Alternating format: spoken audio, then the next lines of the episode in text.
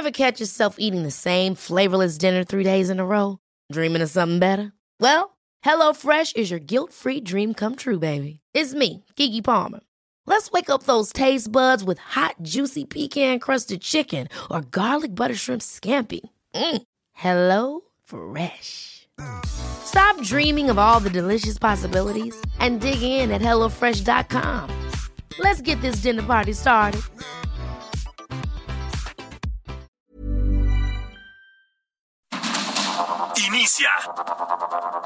Heraldo Noticias de la tarde con Jesús Martín Mendoza.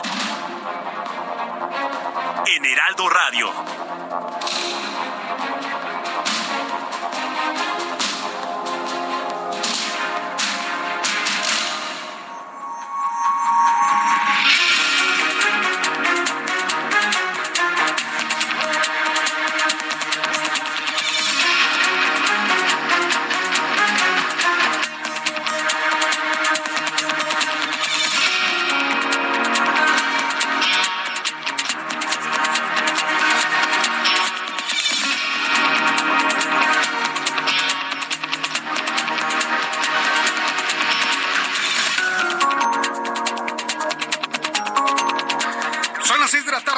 Del centro de la República Mexicana. Bienvenidos, muy buenas tardes. Iniciamos el Heraldo Radio correspondiente este lunes 12 de diciembre del año 2022.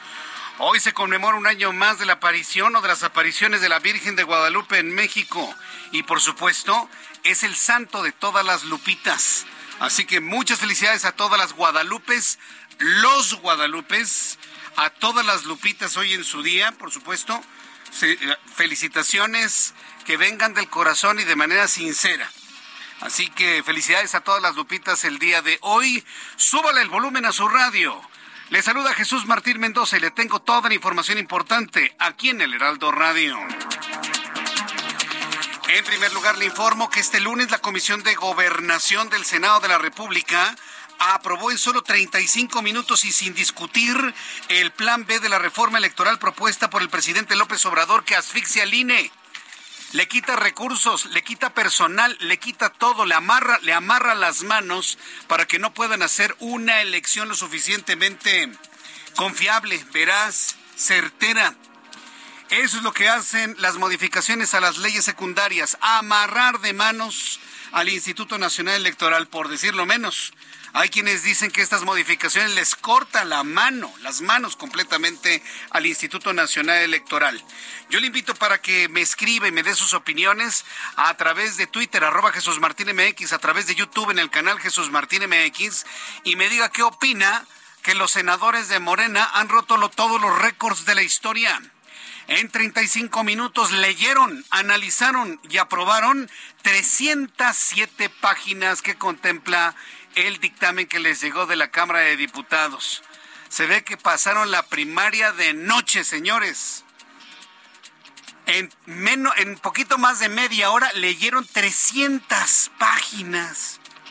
Y no nada más las leyeron, las discutieron, las analizaron, las digirieron y las aprobaron. Es un insulto a la inteligencia estos legisladores, ¿eh? Pero bueno. Ya le platicaré más adelante. Con 10 votos a favor, 8 de Morena, uno del Partido Verde y otro del Partido Encuentro Social. La comisión avaló por unanimidad las reformas a las seis leyes que involucran la reforma a las leyes secundarias en materia electoral. Más adelante le voy a tener detalles. Esto no significa que ya pasó, apenas en comisión. Sí, y eso lo tenemos que platicar más adelante para que usted también norme, norme criterio de todo esto. Además, le informo, el partido Morena anunció hoy a través del presidente del partido, Mario Delgado, que su candidato para competir por la gubernatura de Coahuila en las elecciones, uy, va a haber una guerra ahí, ¿eh? Va a haber una guerra ahí. Será Armando Guadiana, el rey del carbón. Recordemos que Armando Guadiana tiene minas carboníferas y que le ha surtido de carbón a la Comisión Federal de Electricidad en este regreso a los combustibles fósiles que están eh, haciendo las empresas estatales de México en este tiempo, ¿sí? Con los con los morenistas, ¿no? Bueno, pues anunciaron que será Armando Guadiana. Mario Delgado señaló que Guadiana fue el candidato ganador de la segunda encuesta interna. ¿Sabe lo que significa eso? Que alguien se va a enojar mucho, mucho en la, en la Subsecretaría de Seguridad Ciudadana. Sí, pues ya veíamos, ¿no? Al, señor de, de la subsecretaría, ¿no? Ya bien montado en caballo de Hacienda rumbo a la, a la candidatura y pues que no gana Mejía Verdeja, no ganó. Va a ser el rey del carbón. Le digo que adentro del Movimiento de Regeneración Nacional va a pasar de todo. Otra noticia, la Procuraduría Federal del Consumidor informó que va a imponer una multa a Ticketmaster. La Profeco informa que va a multar de manera ejemplar a Ticketmaster por los problemas que surgieron con los boletos para el concierto de Benito Martínez Ocasio. Va a decir, Jesús Martínez, ¿quién es ese? Pues el Bad Bunny, así se llama. Benito Martínez Ocasio. Híjole, qué bueno que se cambió el nombre, ¿eh? Bueno, pues en el concierto de Don Benito, que este, ya saben cómo canta, ¿no? Bueno, la, la Profeco va a multar a Ticketmaster ya que el pasado 9 y 10 de diciembre en el Estadio Azteca hubo una gran cantidad de irregularidades. Por el momento la multa no está definida. La Profeco estimó que podría ser del 10% de las ventas de la empresa del año pasado. Así de ese tamaño va a ser la multa Ticketmaster. Yo nada más le digo una cosa. Dentro de cuatro años va a ser el Mundial Canadá, Estados Unidos y México.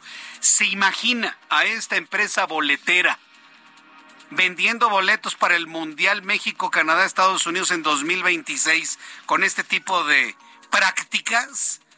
de clonar y robarse los boletos de la gente que los compró en preventa. No, no, no, es, es impensable o se corrige Ticketmaster o tendrá que nacer otra empresa boletera, porque no podemos hacer el ridículo dentro de cuatro años con un evento de ese tamaño internacional. Lo vamos a platicar un poco más adelante aquí en el Heraldo Radio.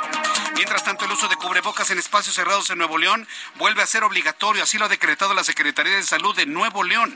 Esta medida es a consecuencia del alza de los casos de COVID y de otras enfermedades respiratorias como la influenza, informó el gobierno de Nuevo León. Y de acuerdo con datos de la Secretaría de Salud en México, al inicio de la temporada invernal, entre el 30 de octubre y 3 de diciembre, los casos de COVID han aumentado en un 233%. Ah, pero ya nadie quiere usar el cubrebocas. Ay, no, no, no me gusta. Ay, no puedo respirar. Que lo use quien quiera y no quiere absolutamente nadie. Durante la semana epidemiológica 44, que fue del 30 de octubre al 5 de noviembre, se registraron 3.495 nuevos casos de COVID esto informado en el boletín semanal de la Secretaría de Salud. Y informo que ante la propuesta del secretario de Relaciones Exteriores, Marcelo Ebrard, de hacer debates en el primer trimestre de 2023 entre los diferentes aspirantes de Morena, hay que decirlo, Marcelo Ebrard se encontró, se reencontró con Mario Delgado. Acuérdense que Mario Delgado y Marcelo Ebrard eran uña y carne cuando estaban en el gobierno de la Ciudad de México. Marcelo Ebrard, jefe de gobierno, Marcelo, este, Mario Delgado como secretario de Finanzas, saneó las finanzas de la Ciudad de México. Se reencontraron, se abrazaron, se palmearon y tuvo la oportunidad Marcelo Ebrard de entregarle a Mario Delgado sus peticiones para una elección de piso parejo del candidato dentro de Morena. Mario Delgado, ¿con quién estuvo? Con Marcelo Ebrard, no estuvo con Claudia Sheinbaum, no estuvo con Adana Augusto, no estuvo con Ricardo Monreal ni con Gerardo Fernández Noroña, estuvo con Marcelo Ebrard. Bueno, pues ante eso, Claudia Sheinbaum, jefa de gobierno de la Ciudad de México, ¿qué cree que dijo sobre los debates? Que no está de acuerdo. La jefa de gobierno, Claudia Sheinbaum, ha dicho que no está de acuerdo en que los aspirantes a la candidatura de Moreno debatan. Dice que no, que está en desacuerdo y respondió que no cree que deban quitarle su espacio a las elecciones que se celebrarán el año que entra en el Estado de México y en Coahuila. Entonces, bueno, pues Marcelo Ebrard quiere debatir para demostrar quién es el más capacitado para gobernar México. Y bueno, pues lo que sucedió y lo que han dicho lo que dijo la jefa de gobierno es que no está de acuerdo. ¿Usted qué opina?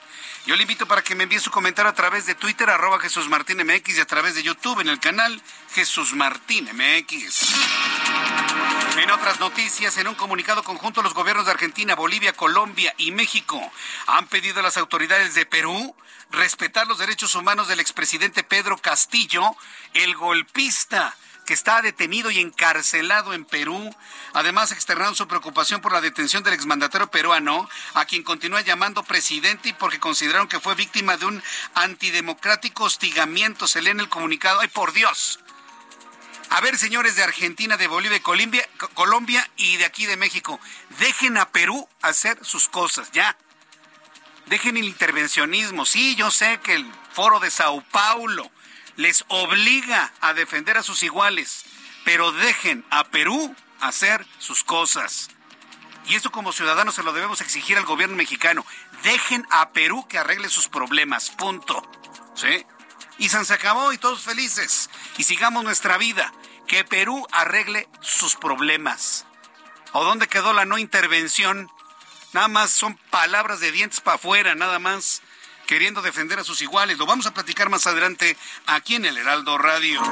Por lo pronto, Pedro Castillo, expresidente de Perú, encarcelado. El expresidente de Perú publicó en redes sociales una carta donde calificó como un secuestro su detención. Imagínense que todos los detenidos por delitos se digan secuestrados por la justicia. Hágame usted el favor, ni quien le crea a Pedro, a Pedro Castillo. Dice que Dina Boluarte, su propia vicepresidenta, él la eligió a ella, ahora la califica de usurpadora.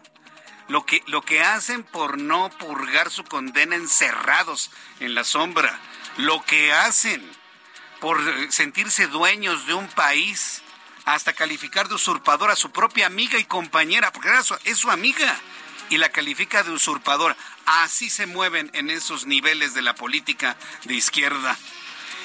La califica de usurpadora Dina Boluarte, quien asumió el cargo de la presidencia peruana tras el arresto de Castillo, quien agregó en su publicación que el pueblo no debe caer en el juego sucio de convocar a nuevas elecciones. Es decir, Pedro Castillo se siente dueño de Perú no entienden que son servidores públicos, que son administradores. Si no le gustó a Perú cómo administraban, pues que venga otro administrador.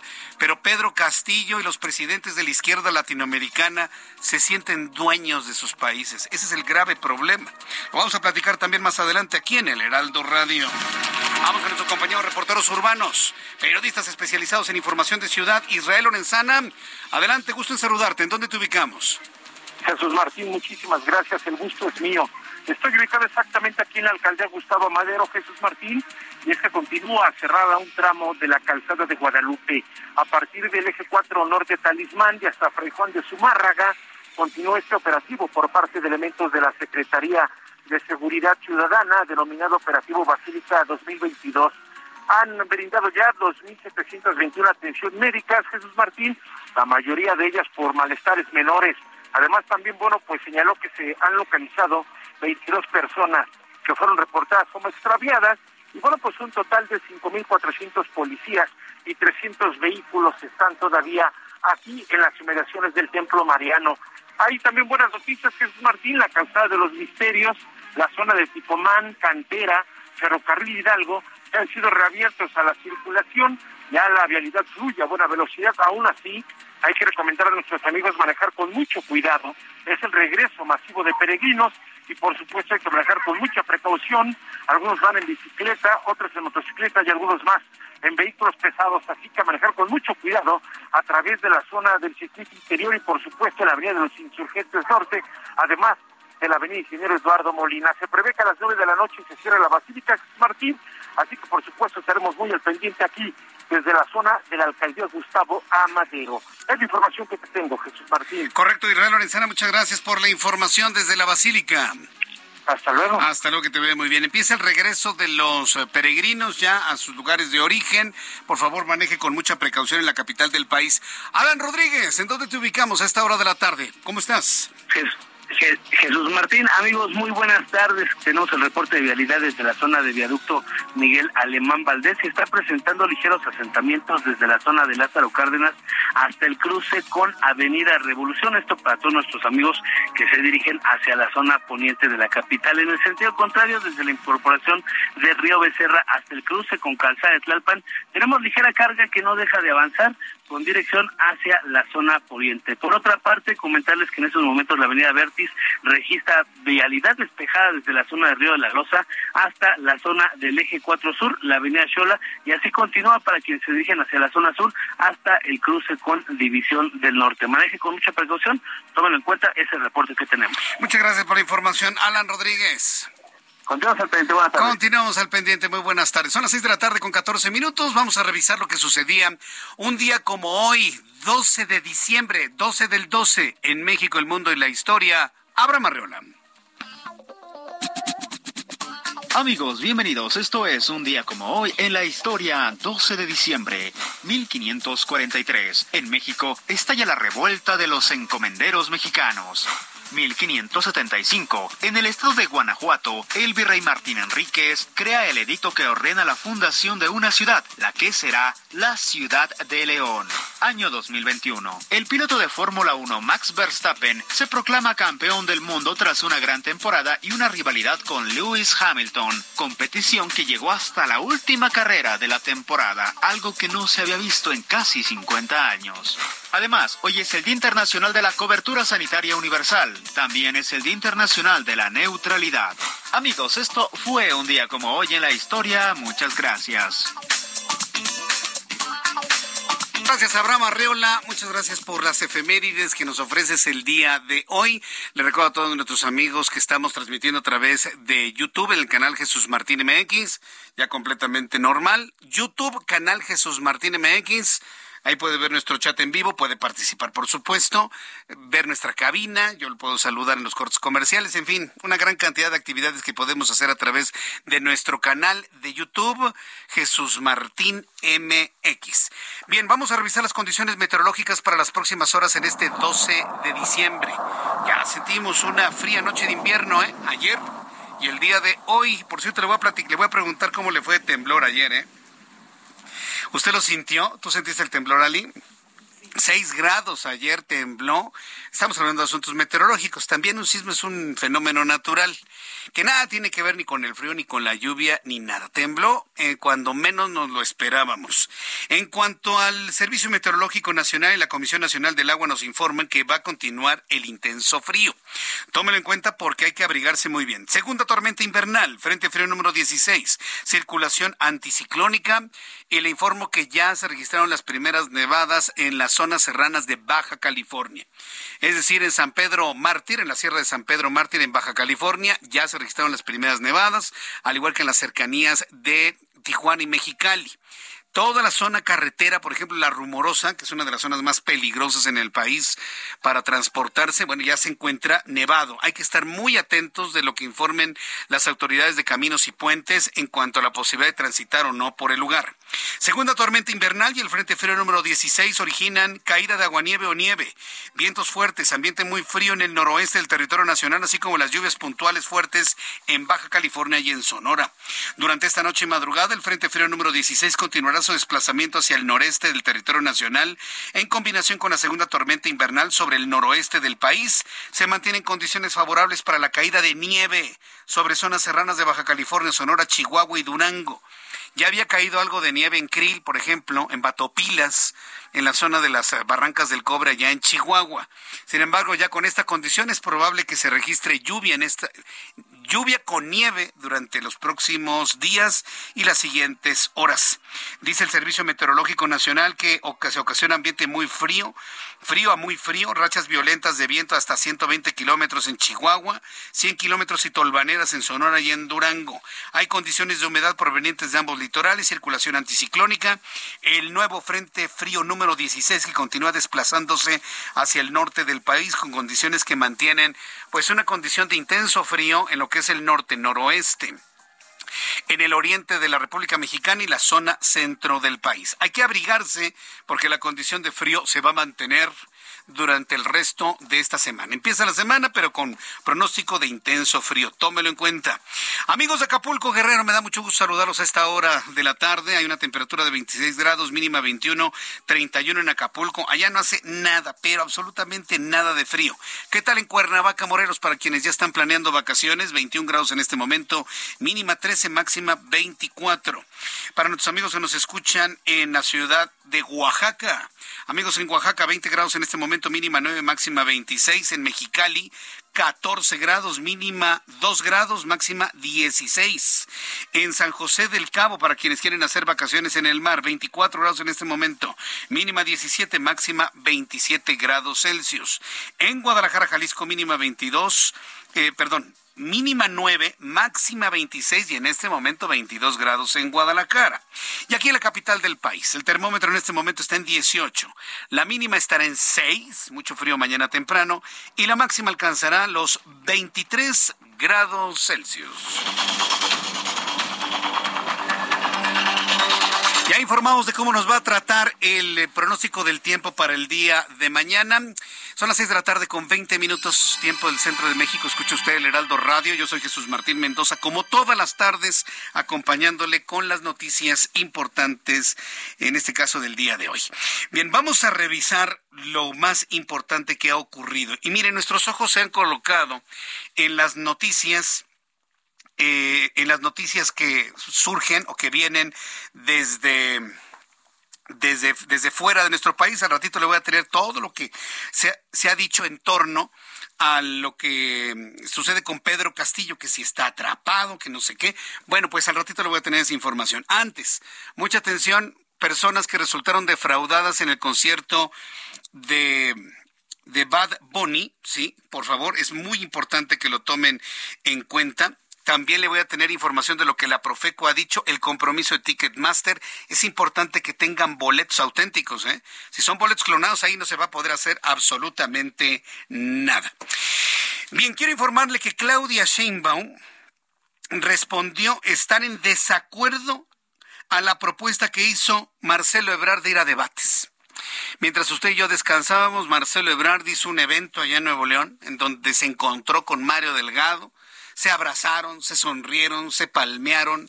Muchos hemos visto esto como el reencuentro entre Marcelo Ebrard y Mario Delgado. Eh, y, fue muy significativo la presencia de Mario Delgado en el evento de Marcelo Ebrard. Pues en primer lugar estuvo con Marcelo, no estuvo ni con Claudia, no estuvo ni con Adán, ni con Ricardo Monreal, ni con Gerardo Fernández Noroña. Y menciono a Gerardo Fernández Noroña porque luego me reclama de que nunca lo incluimos dentro de los aspirantes a la presidencia. Bueno, lo vamos a incluir para que no, no, para que no sienta feo, ¿no? Entonces, eh, se hace la propuesta, le entrega un documento de piso parejo en la elección y de hacer debates. Mario Delgado dijo que sí, que lo iban a analizar y demás. Hoy la jefa de gobierno, quien aspira a ser candidata y presidenta de México, dice que no está de acuerdo en la propuesta de Marcelo Ebrard de celebrar debates en el primer trimestre de 2023 entre los candidatos de Morena. Dice que no cree que se deba quitar el espacio, esa es su justificación, a la atención que deben tener las elecciones que se van a celebrar el año que entra en el Estado de México y en Coahuila. Además, Claudia Sheinbaum hoy descartó renunciar como jefa de gobierno para participar en la encuesta que va a realizar la dirigencia nacional de Morena para elegir al candidato a la elección 2024. Cintia Stettin, adelante, gusto en saludarte. ¿Cómo estás? ¿Qué tal? Muy buenas tardes a ti y al auditorio. Pues la jefa de gobierno, Claudia Sheinbaum, descartó renunciar a su cargo para participar en la encuesta que realizará la dirigencia nacional de Morena para elegir al candidato a la presidencia de la República en 2024. En conferencia de prensa, pues la mandataria capitalina refirió que no ve la necesidad de realizar esto toda vez que ella, a diferencia del resto de sus compañeros que aspiran a la presidencia de la República, pues fue electa democráticamente y tiene un deber que cumplir. Pero si te parece bien, escuchemos qué fue lo que dijo. El tema de eh, retirarnos de nuestro cargo no lo creo necesario. En mi caso no lo creo necesario. Yo, a diferencia de mis compañeros, pues soy electa y yo tengo una responsabilidad que cumplir. comentarte que eh, pues ella dijo que los estatutos de Morena no especifican ni mencionan que para este ejercicio interno deba separarse de su labor actual. Incluso dijo que esto se pudo, pues, se pudo ver en la pasada encuesta en donde se eligió a la candidata que va a, eh, a competir por la gubernatura del Estado de México, Delfina Gómez, quien cuando se realizó esta encuesta, ella seguía siendo titular de la Secretaría de Educación Pública. Dejó en claro que antes pues de eh, pensar siquiera en esta encuesta eh, se le debería de dar la importancia y el tiempo necesario a, a, las elecciones que se celebrarán el próximo año en los estados de en los estados de Coahuila y en el Estado de México. Es la información que tengo hasta el momento. Bien, pues, ¿en, eh, ¿en dónde dio estas declaraciones, Cintia? ¿En la mañana, en su mañana? Sí, correcto. Los vio en el Palacio del Ayuntamiento, en las conferencias de prensa que ofrece alrededor de las 11 de la mañana, eh, normalmente todos los días. Muy bien. Ahí es donde da estas declaraciones. Correcto. Muchas gracias, Cintia, por la información. Seguimos pendientes. Muy buenas tardes. Hasta luego, muy buenas tardes. Pues eh, ahí está la respuesta de la jefa de gobierno de la Ciudad de México. Después de los anuncios, lo comentamos usted y yo. Le invito para que me escriba a través de mi cuenta de YouTube en el canal Jesús Martín MX. Escucha las noticias de la tarde con Jesús Martín Mendoza. Regresamos. Continúa Heraldo Noticias de la tarde con Jesús Martín Mendoza.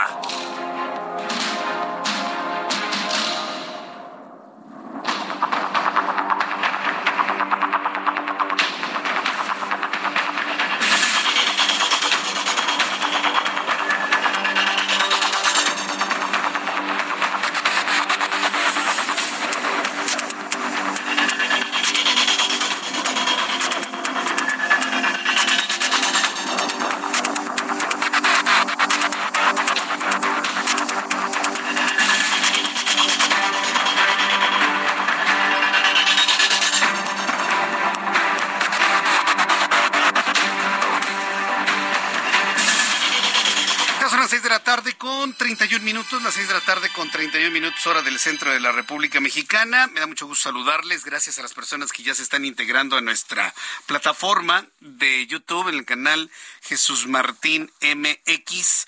Y bueno, pues yo quiero siempre agradecerles mucho que estén al pendiente de nuestro programa de noticias. Bien, pues una reflexión sobre, sobre este asunto. Ah, por cierto, las personas que sintieron el sismo, al ratito le voy a platicar lo todo lo que tiene que ver con el sismo de ayer a las 8 de la mañana con 31 minutos. Qué sorpresa, ¿eh? ¿Alguien pensaba que iba a temblar en diciembre? Pues no, no, en realidad nadie se lo imaginaba, nadie se lo imaginaba. Y con una magnitud de 6 grados en diciembre, sonó la alerta sísmica horrible. Yo creo que es de las veces que más asusta la alerta sísmica cuando nadie la espera. De verdad se lo digo, ¿eh? cuando nadie la espera. Entonces también una información que le tendré un poco más adelante aquí en el Heraldo Radio. Bien, quiero decirle sobre el asunto de los debates. Marcelo Ebrard quiere debatir con Adán Augusto López, secretario de Gobernación, y con Claudia Sheinbaum, jefa de gobierno, porque sabe que él tiene una capacidad oratoria muy importante, Marcelo Ebrard. Independientemente si nos caen bien, nos caen mal, si usted no votaría jamás por Morena, o los que sí votarían por Morena, independientemente de lo que está haciendo la oposición, se están, bueno, dando con todo dentro de Morena por la candidatura. Ya hay un presupuesto, hay un dinero que algo, tarde o temprano vamos a saber, tarde o temprano vamos a saber quién ha escrito en todo el país en las bardas es Claudia lo vamos a saber. Lo vamos a saber. Tarde o temprano, usted no se preocupe por ello. Tarde o temprano lo vamos a saber. Eh, en una campaña, pues ya clara, ¿no? Marcelo Ebrard, en su función de secretario de Relaciones Exteriores, estaba en Nuevo León y hizo un evento, pues muy al estilo de candidatura. Muy al estilo de candidatura. Se encuentra con Mario Delgado y ahí propone debates entre los candidatos.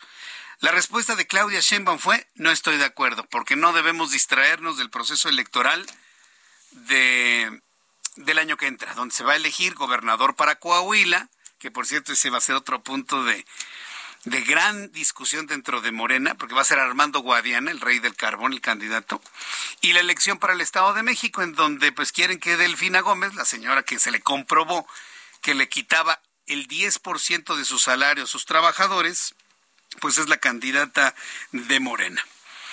Entonces dice Claudia Sheinbaum, no nos distraigamos de estos procesos electorales. Ya hay una respuesta por parte de ya hay una respuesta por parte de Adán Augusto López, el secretario de Gobernación. ¿Sabe qué dice acerca de la propuesta de Marcelo Ebrard? Que tampoco está de acuerdo. Que porque falta mucho tiempo. Que porque no son los tiempos. Eso es lo que ha comentado eh, el propio Adán Augusto López. ¿Puede usted creerlo? Tan sencillo, tan fácil, ¿sí?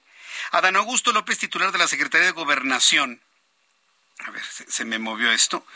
Adán Augusto López, el secretario de Gobernación, consideró que no es tiempo de debates entre los prospectos a candidato para contender por la presidencia de la República por parte de Morena, porque podrían incurrir en actos anticipados de campaña. Además, aseguró que no es momento de precandidaturas, en cambio es el momento del actual presidente mexicano. Entonces, que me explica Adán Augusto, secretario de Gobernación, y la pregunta va para usted, secretario, porque usted debe ser el garante del orden político interno del país. Entonces, que me diga usted por qué está haciendo campaña y por qué la jefa de gobierno hace campaña política. A mí que no me vengan con que no son campañas, que son viajes de placer. No es cierto. No, no nos quieran ver la cara de tontos, por favor. Son campañas electorales. La que hace el secretario de Gobernación, la jefa de gobierno, y Ricardo Monreal y Gerardo Fernández Noroña. Todos. Marcelo Ebrard. Si no es tiempo de campaña, si no es tiempo de debate, si es tiempo del presidente, ¿qué hacen viajando los fines de semana? Es una pregunta, ¿eh? Nada más. Si es tiempo del presidente y no es tiempo de campaña, ¿qué hacen viajando a las entidades de la República todos los fines de semana? ¿Qué hacen poniendo es Claudia? O poniendo estamos a gusto para que la transformación continúe es López. Estamos a gusto. ¿Qué es eso, señores? No hay calidad moral para decir que no es tiempo de campañas cuando lo están haciendo. El secretario de Gobernación dijo que es mejor aprovechar el tiempo libre de cada uno de los funcionarios visitando los estados o en la Ciudad de México para reunirse con distintos sectores de la población. Esto fue lo que dijo el secretario, así lo justificó el secretario de Gobernación, que tampoco quiere debatir con Marcelo Ebrard. Mire, yo creo que todo tiene su tiempo, entonces hay que, hay que esperar, de modo que vayamos a caer en actos anticipados de campaña. Yo creo que aprovechar nuestro tiempo libre, ir a los estados o aquí mismo en la ciudad a encontrarse con los compañeros y con diversos sectores de la sociedad. No me llegó. Pero no se ha abierto una una etapa de, ni siquiera de precandidaturas, esos calendarios están perfectamente definidos. Ahora bien, imagínese usted, el secretario de Gobernación va a debatir qué con el secretario de Relaciones Exteriores o qué con la jefa de gobierno o con el presidente del Senado. Pues no son tiempos todavía de proyectos políticos, son los tiempos del presidente. Bien, pues eso es lo que dice el, el secretario de Gobernación. Es tiempo del presidente. Entonces, ¿qué hace? ¿Qué hacen haciendo campaña? Es una incongruencia total y absoluta. No saben ni cómo justificar que están en clarísima violación de la ley electoral todavía vigente. ¿eh?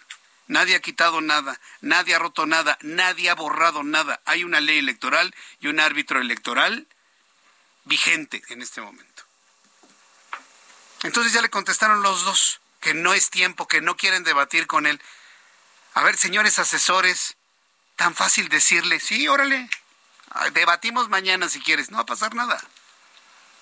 Si hubiera ganado las palmas la jefa de gobierno o Augusto, secretario de gobernación, si le responden a Marcelo claro, pon fecha y hora.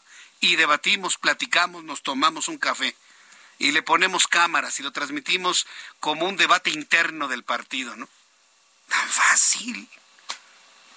Pero bueno, entonces punto para quienes. Punto para quienes. Usted póngale el punto y dígame usted qué piensa. Le invito para que me escriba a través de Twitter, arroba Jesús Martín MX, y a través de YouTube en el canal Jesús Martín. Vamos al tema de Ticketmaster y todo lo ocurrido en el, en el concierto del señor Bad Bunny. A ver, ponle.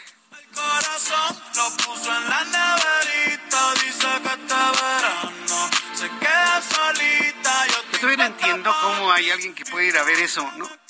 Porque habla to- todo así. ¿Y así habla o no? Bueno, es su estilo, ¿no? Es un estilo. Bueno, el estilo lo es todo, alguien me decía, ¿no? Pero a mí no me gusta eso. Y a muchas personas no nos gusta, y a muchos chavos tampoco les gusta. ¿eh? Pero hubo gente que, que, que, vibraba, lloraba. Hay personas que compraron los boletos en enero, en febrero, tengo entendido que fue la preventa. Y esos boletos que compraron en febrero en la preventa, que les dieron un código en la página de Ticketmaster, pagado a través de una institución financiera, que luego los imprimieron ahí en las en las islas de la empresa Ticketmaster, esos boletos, esos boletos auténticos comprados con el banco en la página, impresos por la propia Ticketmaster, esos boletos les dijeron que estaban falsos. no, nadie se explica lo que ocurrió. Por eso había chicas, sobre todo muchas muchachas que estaban llorando como verdaderas magdalenas porque no las dejaron entrar. Primero, por el esfuerzo que significa pagar 8.500 pesos para ir a ver y oír bailar esto. Dale, quítame el lock, yo me la pasaría contigo, viendo TikTok, déjame sorprenderte. Y haciendo de las manitas así, ¿no? ¿Cómo? 8.500 pesos. Bueno, cada quien cada quien sus gustos, pero eso se convirtió en un verdadero problema porque muchas personas se quedaron sin ver a su artista. Ricardo Sheffield, titular de la Procuraduría Federal del Consumidor, reveló que Ticketmaster, escuche usted la nota, ¿eh? será multado hasta por el 10% del total de sus ventas del año pasado. 10%. ¿Cuánto vendió Ticketmaster el año pasado? Ponga usted 500 millones, su multa será de 50 millones.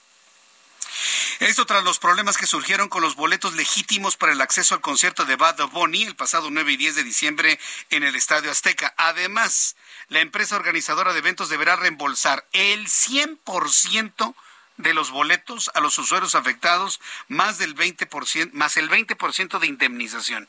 No hay vuelta de hoja. Los organizadores tendrán que reembolsar el costo más 20% por indemnización. Como respuesta, Ticketmaster aseguró que no hubo una sobreventa de boletos para el evento, sino que los problemas para reconocer entradas legítimas fue una falla del sistema generada por la lectura de una cantidad sin precedentes de boletos falsos, indicó Ticketmaster, quien aseguró los reembolsos y las indemnizaciones.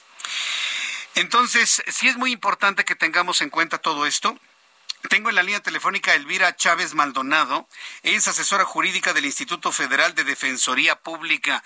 Y a todos los chavos, jóvenes, familias, porque hubo muchos jóvenes que los boletos fueron comprados por sus papás, por su mamá y su papá. Eh, por favor, súbale el volumen a su radio. Estimada Elvira Chávez Maldonado, gracias por estar con nosotros. Bienvenida, muy buenas tardes. Eh, buenas tardes, José Martín. Te agradecemos la oportunidad que nos das de, dar información al público que le ocurrió esta situación. Y para ello quisiera decirles que pueden acudir aquí al Instituto Federal de Defensoría Pública a reclamar el reembolso de su boleto. Sí, a ver, ya, eh, a ver, quiero preguntarles, eso, es importante, porque hay un compromiso por parte de la Profeco, sí, este, bueno, una instrucción por parte de la Profeco, tanto a la empresa boletera, que se llama Ticketmaster, como la empresa organizadora del evento del señor Bonnie. Bueno, tiene, otro nombre, bueno, del, señor Bad Bonnie. Pero aquí la pregunta es, ¿no es suficiente este llamado? ¿Tienen que ir las personas apoyadas, asesoradas eh, por una instancia como el Instituto Federal de Defensoría Pública? Sí, mire, eh, Profeco es la instancia para una reclamación y llegar a una conciliación. Si en ese momento ellos en Profeco tienen esa esa conciliación y Ticketmaster les, les devuelve su numerario de, su boleto, ahí acaba la, la situación, su reclamo de ellos. Pero en este caso, si no si no llegan a ningún acuerdo y Ticketmaster no les paga, entonces el Instituto Federal de Defensoría Pública los apoya demandando a Ticketmaster. Y para eso nosotros necesitamos que esas personas que acudan con nosotros deben de traer su boleto, su ticket de pago y su estado de cuenta para demostrar que efectivamente ellos adquirieron ese boleto y que pues nunca les, fue permitida la entrada. A ver, repítanos por favor, ¿qué documentación necesitan las personas que resultaron eh, defraudadas con esto? ¿Qué necesitan? Claro, su boleto. Boleto. Hay personas que dicen que el boleto se los quitaron y no se los devolvieron. ¿Ahí qué, qué, qué van a hacer? Generalmente lo hacen en línea y cuando es, eh, son en línea, con Ticketmaster es en línea te llega tu correo. Ok, entonces con el correo y... con el correo electrónico, ajá. Ajá, normalmente trae un código QR o un código de barras. Ok, correcto. ¿Luego? Sí, ahí, te las juntas. Si no tienes el boleto, entonces tu correo electrónico y ahí viene. Tu ticket de pago. Ticket de pago y tu estado de cuenta. Son las cosas que nos tienen que reunir. Híjole, el, el, el, el, ticket de pago, es decir, el voucher que se generó. El voucher, sí. Y si ya no lo tiene. pues con estado de cuenta, en estado de cuenta y en el cargo. Ticketmaster y en el cargo. Bueno, entonces todo lo que sea necesario para la comprobación de una compra legal y legítima de un boleto legítimo, es lo que entiendo. Así es, así es. Quisiera comentar esto sobre la situación de que se está presentando. El Instituto Federal de Defensoría Pública puede demandar eh, de manera colectiva. A eso se le llama acción colectiva. Ah, y para que se pueda demandar en acción colectiva, se necesita un mínimo de 30 personas. Entonces, todas aquellas personas que tengan esos documentos pueden escribirnos a un correo electrónico y eh, informarnos que tienen esos documentos nos proporcionan su nombre, un número telefónico donde, donde localizarlo y que, estén listos con sus documentos. correcto. Bueno, pues entonces, ¿usted visualiza la posibilidad de hacer una demanda colectiva en contra de quién? ¿En contra de la boletera? ¿En contra de la boletera? ¿Y, en contra de los organizadores del evento, no? Sería en este caso, ¿quién hizo la transacción? Fue Ticketmaster. Mm. ¿Quién ofreció el servicio? Fue Ticketmaster. Entonces, Ticketmaster es la persona que aquí en un momento sería los demandados, ¿no? Sí, así es. Aparte de la multa que ya anunció la Procuraduría Federal del Consumidor de interponerle a esta empresa de boletos. Le van a imponer la multa porque no cumplió, por el incumplimiento, por lo, porque ellos ellos no cumplieron con las disposiciones de, para protección del consumidor. ¿Le parece suficiente el 10% de las ventas del año pasado? Así es. Entonces, ellos van a responder sobre eso. ahorita ellos tienen que rendir un informe en, en, en Profeco y tienen que justificar. Si Profeco, eh, de las constancias que remitan en su informe, ellos verifican que efectivamente no cumplen con los requisitos y que, que, y que ameritan el reembolso de, de cada uno de los consumidores, entonces se le va, se le va a imponer la multa. O sea, la multa es por haber incumplido con la ley. Esa es la multa. Y otra situación es muy diferente, el reembolso que se le tiene que entregar a cada persona que compró ese boleto. Vaya, pues... son dos, situaciones diferentes. ¿Cuántas personas ustedes calculan resultaron defraudadas o, víctimas de este problema electrónico que argumenta la empresa boletera?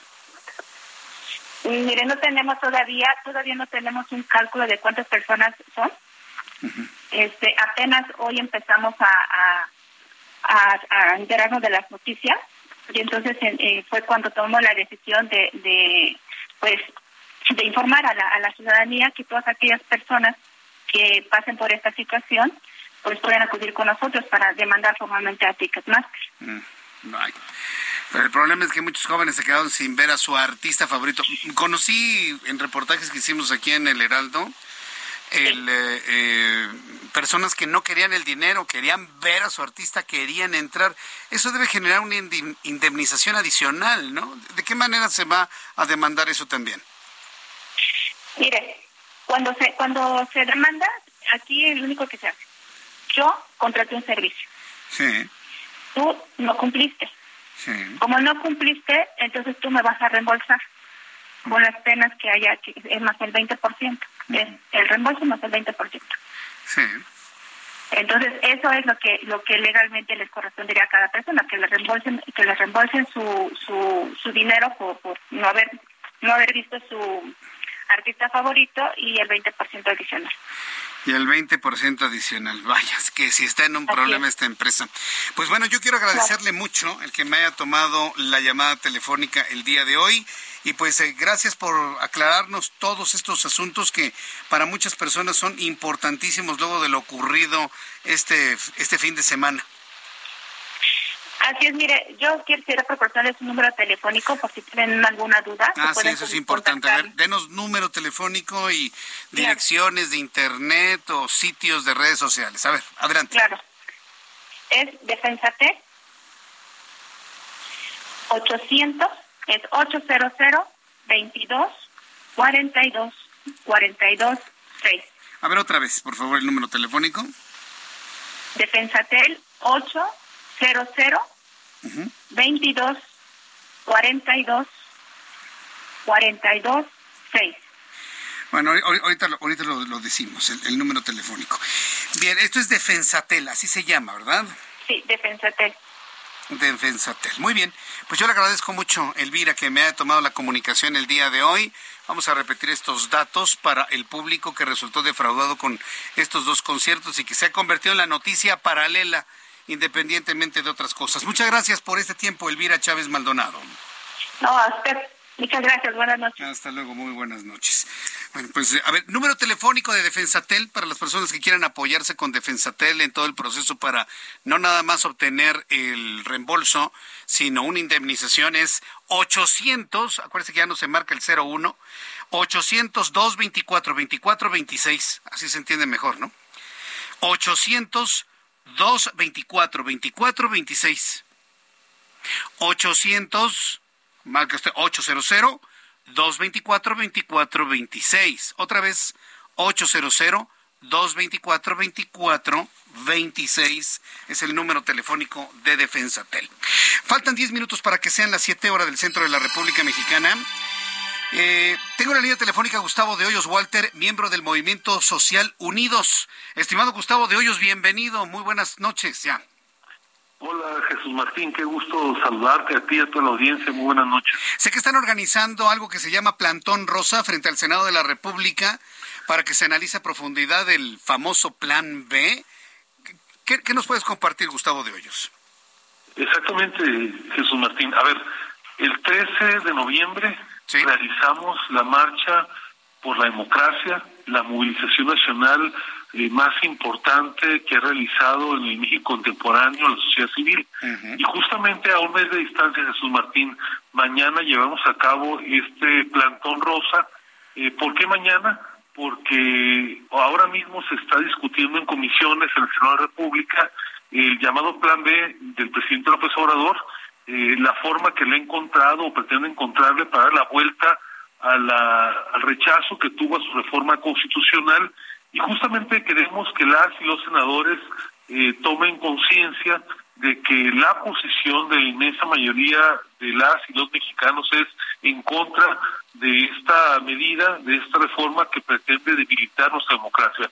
Por eso el plantón de mañana, ahí vamos a estar, esperamos una presencia copiosa de muchas ciudadanas y ciudadanos, y aunque sabemos que ya muchos andan queriendo empezar el puente Volupe Reyes, aquí le digo a tu audiencia, Jesús Martín, vale la pena de esta pelea, tenemos que ser ciudadanos y ciudadanas, no solamente habitantes del país, y por eso es que mañana vamos a escuchar nuestra voz.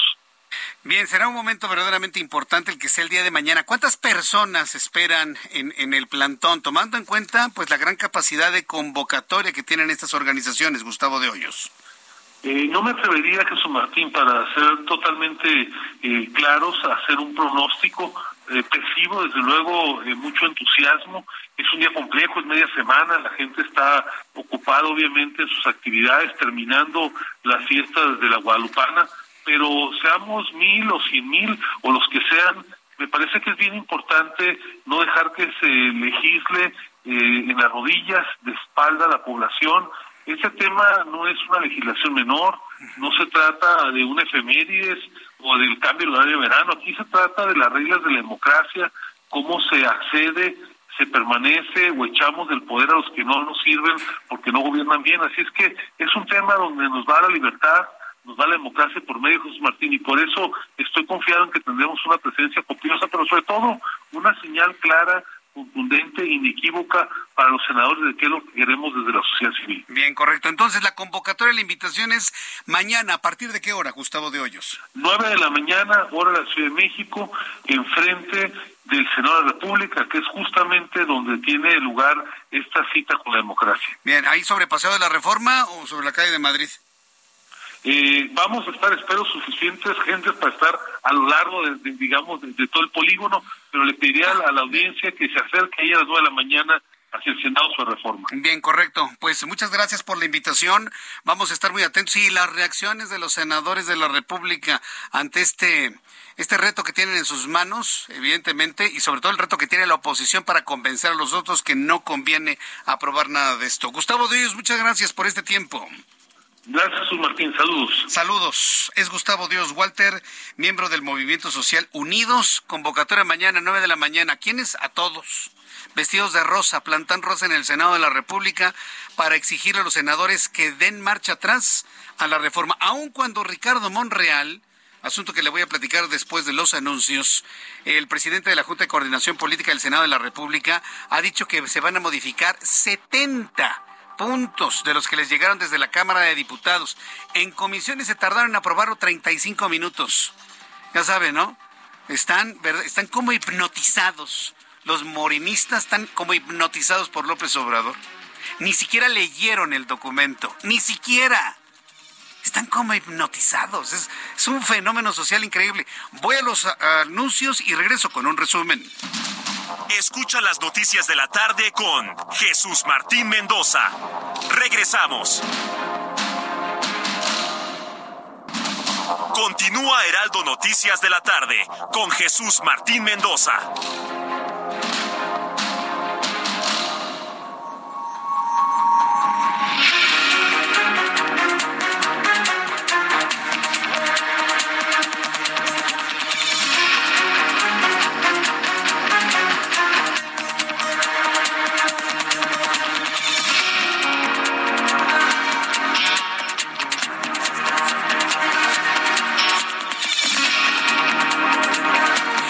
Son las 7 en punto, las 19 horas en punto hora del centro de la República Mexicana.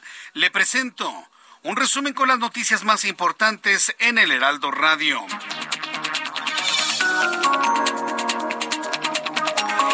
En primer lugar, le informo que la jefa de gobierno, Claudia Sheinbaum, aseguró no estar de acuerdo con los debates que ha propuesto Marcelo Ebrard y con ello sumar un elemento más de juicio de criterio para elegir al candidato más idóneo o a la opción más idónea entre Sheinbaum, eh, Adán Augusto López y Marcelo Ebrard para que sea el candidato de Morena a la presidencia de 2024.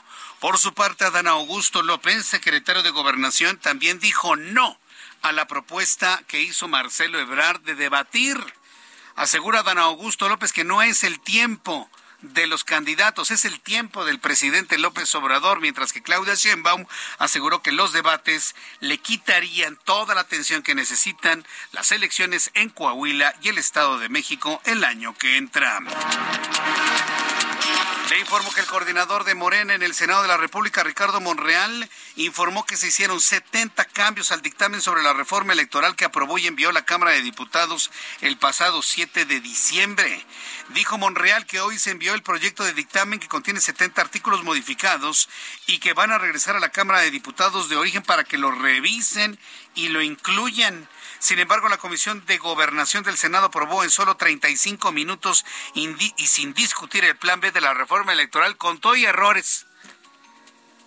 Está trabajando Ricardo Monreal, ¿no? En corregir todo el tiradero que hicieron los diputados de Morena y los otros con tal de quedar bien con su líder lo aprobaron en 35 minutos en comisiones. Obviamente, pues no va a pasar, ¿no? Pues simplemente lo aprobaron, pero van a tener que incluirles todos los eh, eh, todos los errores, las 70 modificaciones, para que sea regresada a la Cámara de Diputados. En este resumen de noticias, le informo que tuve oportunidad de conversar hace unos instantes con Gustavo de Hoyos Walter, integrante de Unidos.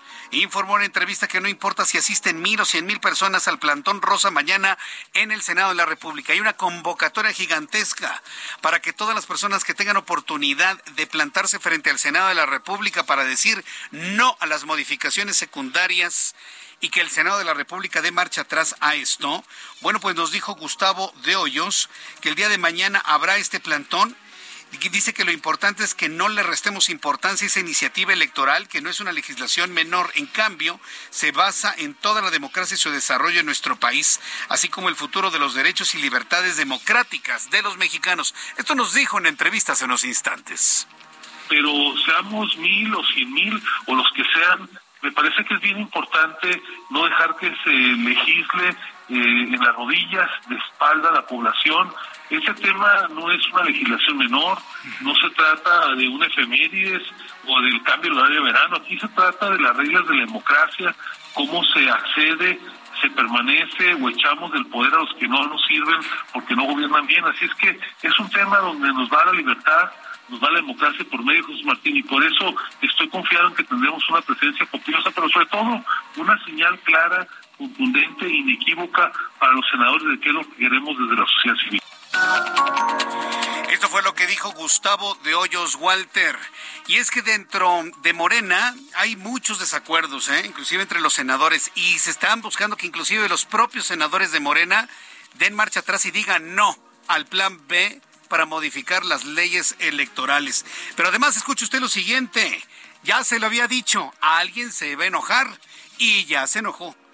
Ricardo Mejía Verdeja, subsecretario de Seguridad Ciudadana Federal, está enojadísimo porque en Morena no lo eligieron como el candidato para Coahuila. Tras perder las encuestas para ser candidato de Morena en Coahuila, Ricardo Mejía Verdeja es el señor que aparece en las mañaneras hablando de inseguridad y demás. ¿Sí se acuerda de quién es? Ah, bueno. Él quería ser candidato de Morena para gobernar Coahuila y que le gana Armando Guadiana, el rey del carbón. Bueno, tras perder las encuestas para ser candidato de Morena en Coahuila, Ricardo Mejía Verdeja dijo que Armando Guadiana, quien ganó los sondeos, no ha defendido a la 4T y al contrario, la ha cuestionado. Dice, cohabita con el enemigo, acusó Ricardo Mejía Verdeja. Está enojadísimo. Vamos a hacer valer nuestros argumentos políticos, dijo Mejía Verdeja, al tiempo que descalificó la encuesta del partido y mostró otra encuesta donde él es el líder. Es decir, Ricardo Mejía hoy demostró que tiene otros datos. Más de 30 irregularidades fueron encontradas en los hospitales relacionados con el brote de meningitis en Durango tras la inspección de COFEPRIS realizada en el nosocomio. Dentro de las irregularidades está el hallazgo de bacterias y hongos donde se tomaron las muestras analizadas, informó la Fiscalía de Durango. Es decir, el lugar está mugroso o los lugares estaban mugrosos, para que usted me lo entienda. Sí, porque luego son muy pulcros, ¿no? En su descripción. Hicimos un análisis y encontramos bacterias y restos fungales, ¿no? Basta decir que los lugares donde se toman las muestras están mugrosos y nadie los limpia. Ah, bueno, pues eso fue lo que encontró la COFEPRIS.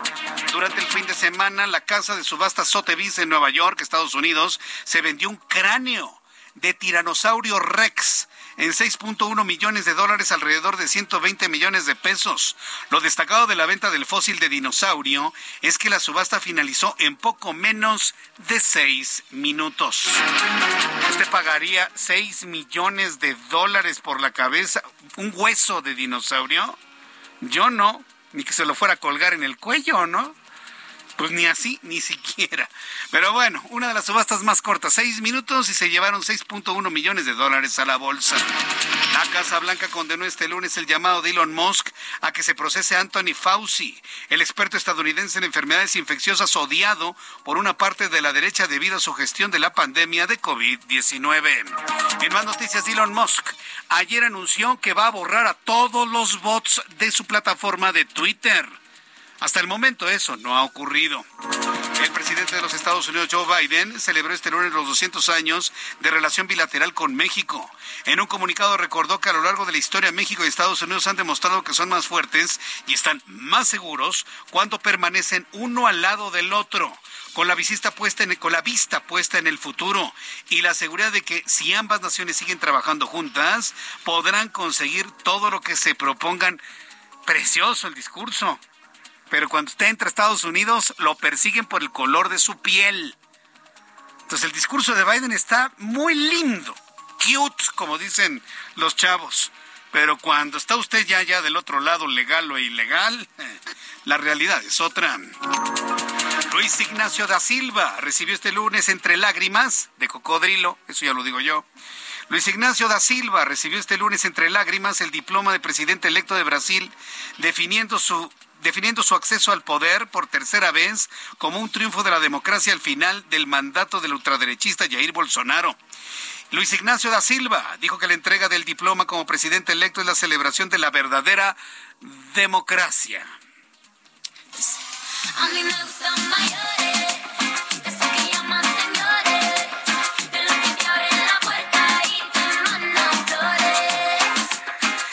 ¿Sabe usted de lo que habla este tema musical, verdad?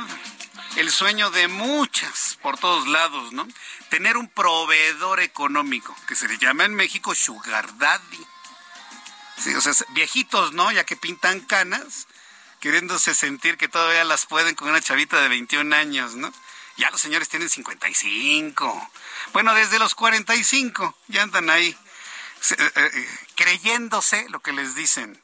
Y bueno, pues andan ahí así muy modernos, ¿no? Se visten como chavitos y luego dice uno, ¿te sientes bien?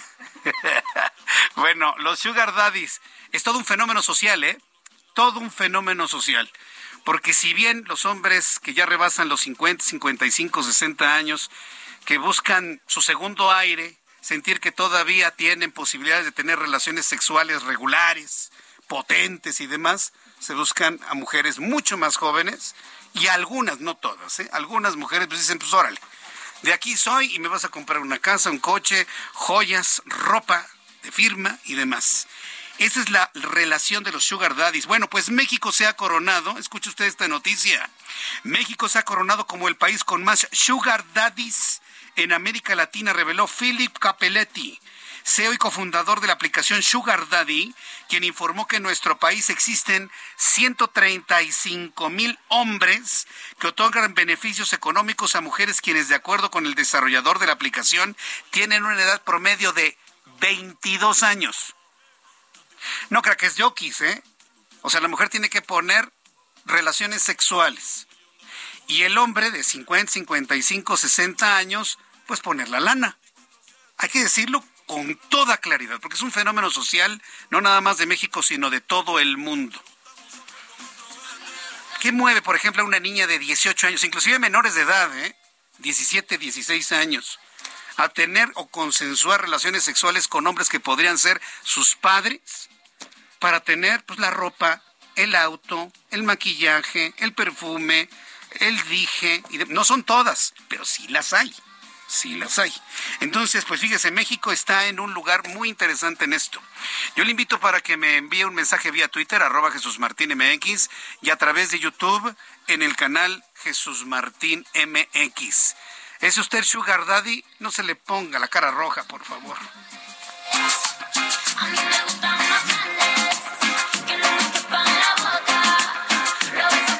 las 7 con 12 hora del centro de la República Mexicana. Bueno, pues hasta aquí nuestro resumen de noticias. Le invito para que siga con nosotros. Vamos con mi compañero Israel Lorenzana, quien nos tiene información de la vialidad a esta hora de la noche. Adelante, Israel. Jesús Martín, muchísimas gracias. Pues continuamos en las inmediaciones de la Basílica de Guadalupe. Ya estos momentos, Jesús Martín, ha disminuido de manera considerable el arribo de feligreses al Templo Mariano. Aún así, continúa este operativo a partir de Talismán y con dirección hacia la zona de Fray Juan de Zumárraga. Las alternativas para nuestros amigos esta noche es utilizar Congreso de la Unión y Eduardo Molina. A través de Ferrocarril Hidalgo, a través de la Calzada de los Misterios y también en Cantera, la circulación ha sido reabierta. Aún así, seguimos recomendando a Jesús Martín manejar con mucha precaución. Es la información que yo tengo, Jesús Martín. Por supuesto, seguiremos al pendiente. Muchas gracias por la información, Israel Lorenzana. Hasta luego. Hasta luego, que te vaya muy bien. Alan Rodríguez, gusto en saludarte. ¿En dónde te ubicamos, Alan?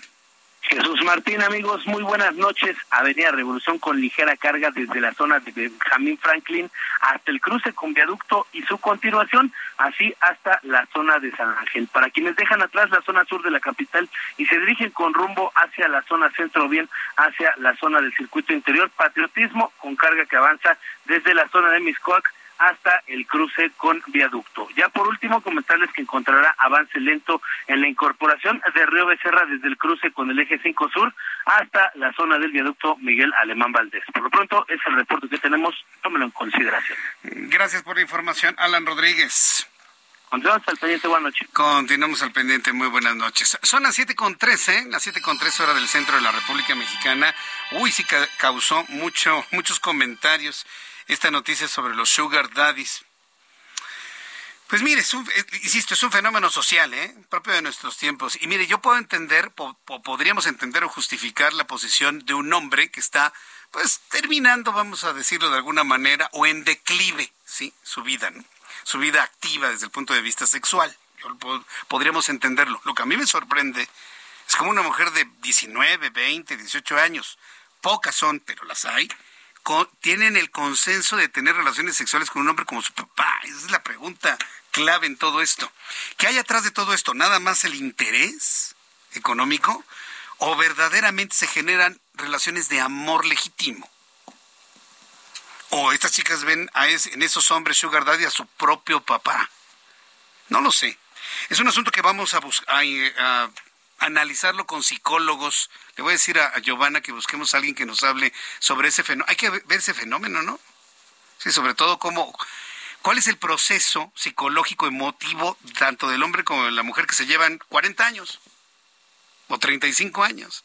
Alguien va a decir, pues la lana, Jesús Martín, sí, pero tampoco podemos cosificar las cosas así nada más en la lana. Puede haber amor. Voy a poner el ejemplo, entre una mujer de 20 años y un hombre de 50, de 55 y ella de 21 años. Es pregunta, ¿usted qué cree? ¿Sí o no? Y estoy hablando de amor, de amor, amor, amor. Amor donde el del 55 se convierte en un adolescente de 17. ¿eh?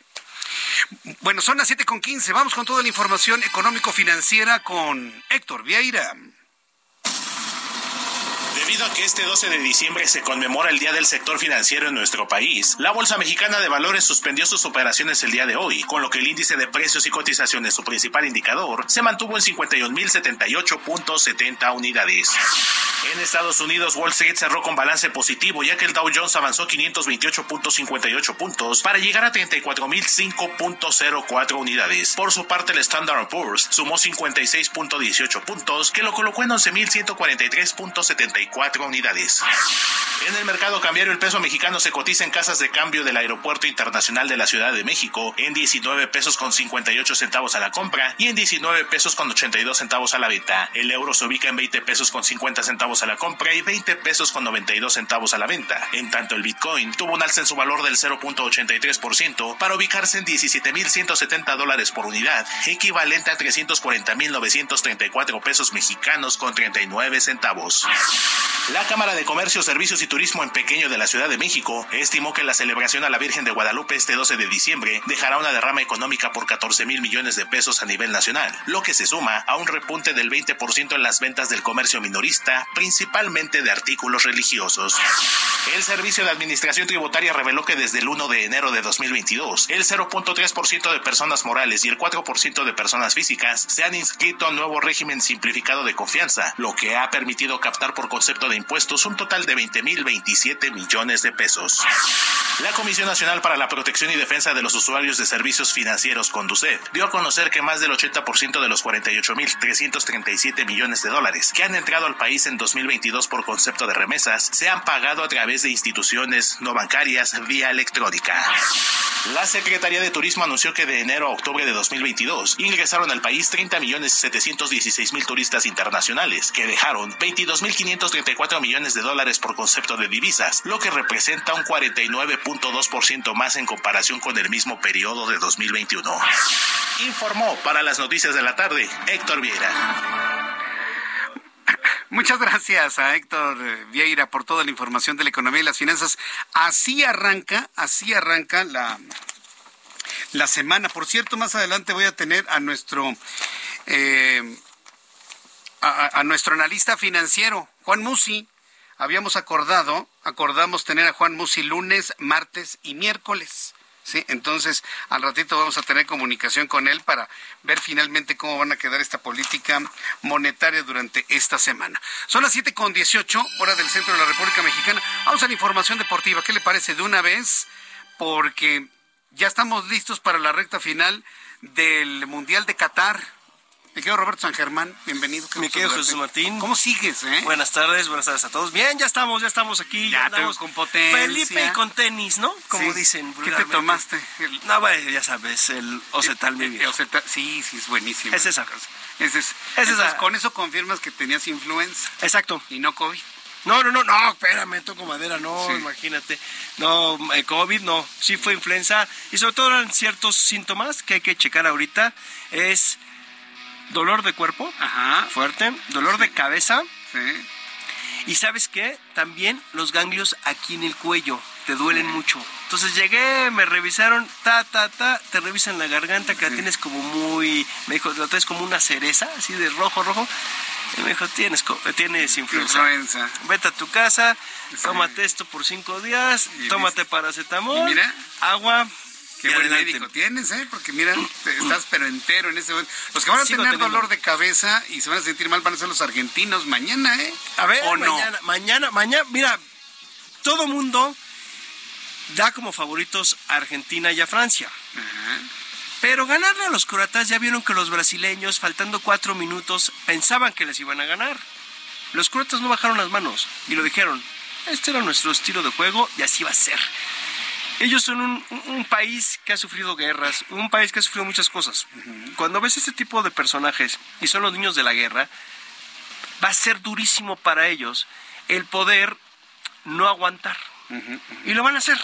Para los argentinos les va a costar mucho trabajo. Y si piensan que es un regalito Croacia, están confundidos y se pueden llevar una sorpresa. Y ya lo dijeron ellos, ¿eh? El que metió el gol, Petkovic, dijo, si se fue a Brasil, ¿por qué no se va a Argentina?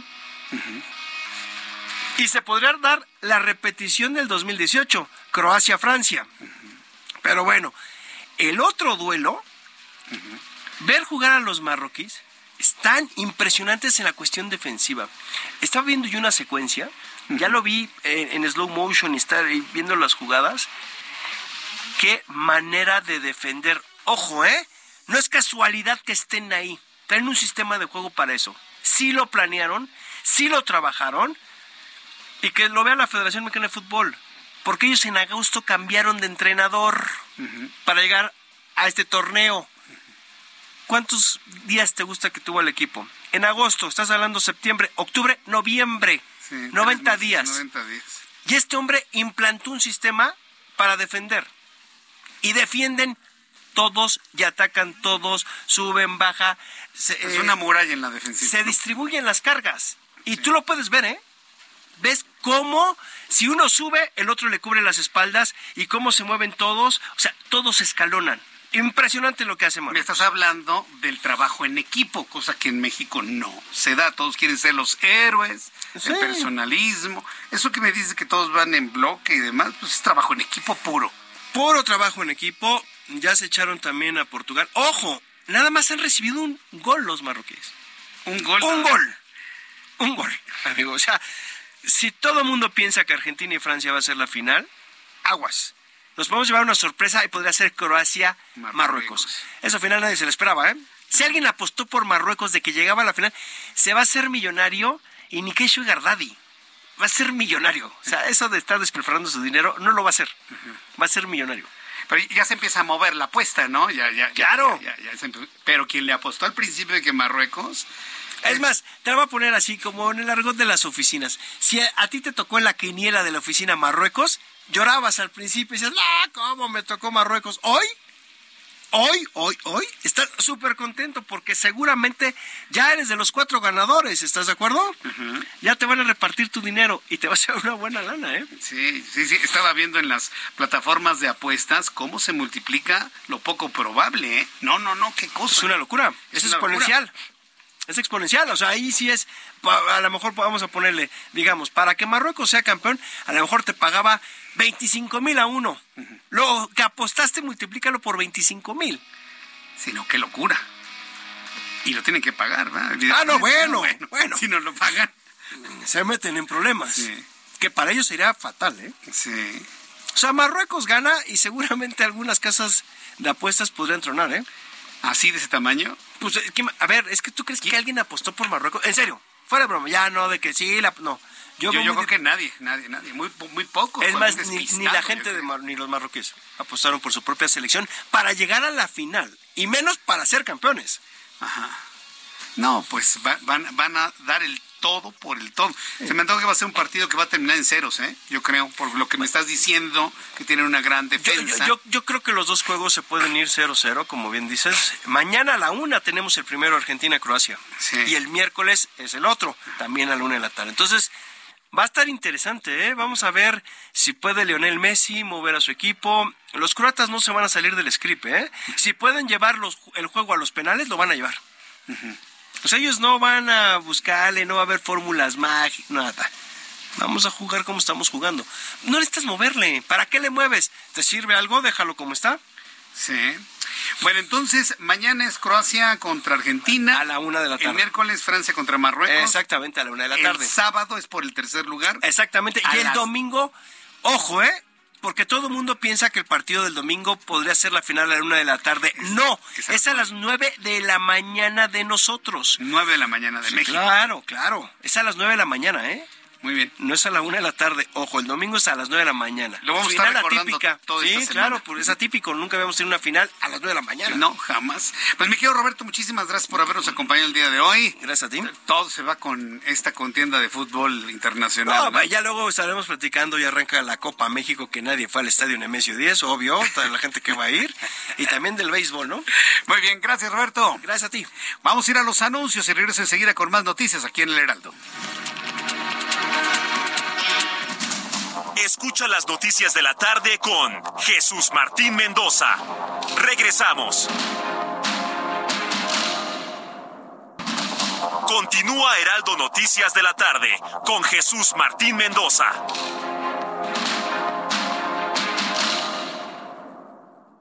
¿Quién más que Ford La Viga puede ofrecerte una Ford Expedition Max 2022? Y una Ford Expedition Limited 2022 exclusivamente en México. Ambas con nivel de blindaje 5. Visítanos hoy mismo en Calzada de la Viga 1880 Mexican 5, Ixtapalapa. Código postal 09099, Ciudad de México. O llama al 552128 4071. Entrega inmediata.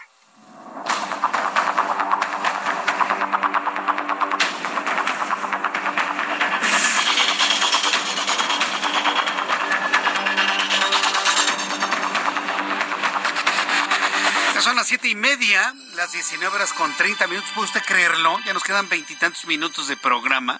Así de rápido se ha ido nuestra tarde. Acompañados, informándonos a través del Heraldo Radio. La verdad, yo le agradezco tanto sus comentarios, sus opiniones, sus mensajes. Les agradezco mucho su generosidad en sus comentarios para nuestro programa de noticias. Bueno, quiero informarle sobre los asuntos, los asuntos políticos que tienen que ver con la famosa reforma o, bueno, modificaciones a las leyes secundarias de la ley electoral. El coordinador de Morena en el Senado, Ricardo Monreal, informó que se hicieron 70 cambios al dictamen sobre la reforma electoral que aprobó y envió la Cámara de Diputados el 7 de diciembre. 70. 70. ¿Qué no los vieron los diputados? ¿No leen? Es lo que yo le decía hace unos instantes. Parece que todos los integrantes de Morena están hipnotizados, incapaces de leer algo que escriba López Obrador. Gente que nada más sirve como oficialía de partes. Es una vergüenza. Y trae quien los defiende, ¿eh? que no hacen su trabajo de leer, analizar, debatir lo que más le convenga a la gente. Ah, no. Están para hacer lo que más le convenga al presidente. Estamos perdidos con estos legisladores de Morena, ¿eh? Bueno, pues Ricardo Monreal informó que se le hicieron 70 cambios al dictamen sobre la reforma electoral que aprobó la Cámara de Diputados el 7 de diciembre. Señaló que hoy se envió el proyecto de dictamen que contiene 70 artículos modificados y va de regreso a la Cámara de Diputados, la Cámara de Origen. Sin embargo, fíjese lo que pasó, mientras Ricardo Monreal arreglaba, a ver, vamos a regresar este documento ya arreglado a la Cámara de Diputados, en la Comisión de Gobernación, barbeando al presidente mexicano, en 35 minutos la aprobaron con todo y errores, ¿usted cree? Imagínense senadores de una comisión que aprueban el que los partidos morraya ya no desaparezcan nunca, que aunque no tengan el 3% de la votación, puedan apelar su registro. Vida eterna para los partidos de la morralla. Esto como regalo, obviamente, a un partido del trabajo, como regalo a un partido verde, como regalo posiblemente al PRI en algunos lugares de la República donde ya no alcanza el 3%. Y que no me digan que eso fue un error, eso lo pusieron ahí como ofrecimiento. Ah, bueno, pues con ese tipo de errores, en 35 minutos aprobaron en una comisión. Misael Zavala, reportero del Heraldo Media Group, nos tiene más detalles. Adelante, Misael, gusto en saludarte. Buenas noches, Jesús Martín. Te saludo, saludo también al auditorio. Pues como bien lo comentas, la reforma electoral, el plan B del presidente Andrés Manuel López Obrador, está avanzando ya en el Senado al ser aprobada por la primera comisión de eh, comisión de gobernación. Esto sin la oposición, únicamente 10 senadores de Morena y aliados estuvieron presentes en esta comisión y en este mismo momento Jesús Martín pues está desahogando ya esta reforma electoral en la Comisión de Estudios Legislativos segunda, donde pues la oposición ya no hizo el vacío y se encuentran también dando el debate para intentar pues ya eh, frenar esta reforma electoral, lo cual pues no pueden hacer debido a que Morena y sus aliados eh, tienen mayoría. Como bien lo comentas, son eh, modificaciones a 70 artículos, son cerca de 150 o 200 modificaciones a estos 70 artículos de varias leyes electorales aprobadas por la Cámara de Diputados, pero Jesús Martín mantienen algunos puntos polémicos como compactar la estructura orgánica del Instituto Nacional Electoral y también los organismos públicos electorales locales, los llamados OPLES, también quedaron en firme la eliminación de la rama administrativa del Servicio Profesional Electoral Nacional y se obliga a los órganos electorales a cumplir el mandato del 127 Constitucional, que ordena que percepciones salariales de los consejeros electorales, también los magistrados y todos los servidores públicos, tanto del Instituto Nacional Electoral como del Tribunal Electoral del Poder Judicial de la Federación, reciban eh, una percepción inferior a la del presidente Andrés Manuel López Obrador, actual ejecutivo del ejecutivo federal. También se avaló garantizar el voto de, de, personas con prisión preventiva, algo que para el presidente de la Junta de Coordinación Política del Senado, Ricardo Monreal, es inconstitucional y de la misma forma se avaló restringir la facultad del INE sobre conductas que correspondan a otras autoridades fiscales, es decir, prácticamente le están amarrando las manos al Instituto Nacional Electoral en cuanto a la fiscalización. En cambio, Jesús Martín, como bien lo comentabas, se retiró el artículo que permitía a los partidos políticos mantener su registro nacional, aun cuando no alcancen el 3% de los votos en las elecciones federales. Hoy, muy seguramente ya en unos minutos más, se estaría dando ya la votación en la Comisión de Estudio Legislativo Segunda y han afirmado los legisladores de Morena y los aliados que van mañana al Pleno del Senado para avalar esta reforma electoral, el plan B del presidente Andrés Manuel López Obrador, para enviarla de inmediato a la Cámara de Diputados, quienes tendrán que avalarlo también antes del 15 de diciembre si es que pues quieren agarrar ya estas vacaciones de fin de año, Jesús Martín. Correcto, bueno, pues muchas gracias por la... Están, yo no sé qué les preocupa más, si cómo va a quedar la ley electoral o dice de vacaciones. Efectivamente, Jesús Martín, pues muy seguramente antes del 15 de, diciembre se estaría avalando también en la Cámara de Diputados. Ya no tendrá que regresar al Senado, ya sería pase directo al Ejecutivo Federal. Gracias por la información, Misael. Gracias, Jesús Martín. Muy buenas noches. Hasta luego, muy buenas noches. Ahí están los, los legisladores levantadedos. O dígame usted de qué otra manera los podemos llamar, ¿no? Y le tienen un miedo, le tienen un terror al presidente. Bueno, son las 7.37, las 7.37 horas del centro de la República Mexicana. Este tipo de actitudes ha movido prácticamente a toda la sociedad mexicana. Ya tuvimos oportunidad de platicar con Gustavo Dios Walter. La invitación es para que mañana vayamos al Senado de la República a partir de las 9 de la mañana, plantón rosa frente al Senado para decir a los senadores no, y, de manera así clara y categórica, decirles no a esas modificaciones a las leyes secundarias. O sea, para muestra esto, darle vida eterna a los partidos de la morralla. Ese nada más que regalo, ¿no? Y aunque nadie vote por ellos, tener que estarles dando sus 100 millones de pesos todos los años. ¿Cómo la ve? Se sacaron la lotería. Pues esa es una de las que estaba modificando eh, Ricardo Monreal. Pero no nada más ellos, no nada más la ciudadanía y el Grupo Unido se están manifestando, también los exconsejeros del INE y exconsejeros del entonces Instituto Federal Electoral han enviado una carta precisamente al presidente de la Junta de Coordinación Política en donde le piden que no pasen esas modificaciones que merman de manera significativa la independencia del Instituto Nacional Electoral. En la línea telefónica tengo al doctor Benito Nasif, exconsejero del IFE, del Instituto Federal Electoral. Doctor Nasif, me da mucho gusto saludarlo. Bienvenido. Muy buenas noches. Muy buenas noches, Jesús Martín. Me da mucho gusto saludarte a mí también y especialmente a toda tu audiencia. Eh, usted es uno de los abajofirmantes de esta carta enviada a la Junta de Coordinación Política. ¿Qué, lo movió a unirse a este grupo de exconsejeros, tanto del INE como del IFE, eh, presentar su firma y apoyar esta, esta petición? Coméntenos cuál es su opinión de todo lo que ha estado ocurriendo. Pues la preocupación ciudadana eh, de observar cómo se están proponiendo cambios que eh, de manera intempestiva buscan eh, aprobarse sin una eh, adecuada deliberación, análisis, estudio acerca de los problemas que se buscan resolver con ellos y las consecuencias que estos cambios pueden tener. el grupo de consejeros, consejeras que firmamos ese desplegado, compartimos esta preocupación eh, por eh, la forma en que se busca cercenar las capacidades del INE eh, y de justo unos meses antes de que inicie el proceso electoral 2023-2024 que va a ser una un proceso electoral pues sumamente complicado por el número de elecciones y por todo lo que está en juego, la presidencia de la República, eh, el Congreso de la Unión, sus dos cámaras, múltiples eh, gubernaturas, en fin, hay elecciones en todos los estados al mismo tiempo que la elección federal y eh, el momento en que se da, se quiere dar este cambio, pues es un momento inoportuno, son medidas que ponen en riesgo la credibilidad y la confianza en las elecciones, se aprueban eh, en con el voto en contra, eh, sin escuchar incluso a la, a la, a la oposición, cuando estamos, venimos de un pasado en el cual eh, los cambios a la legislación electoral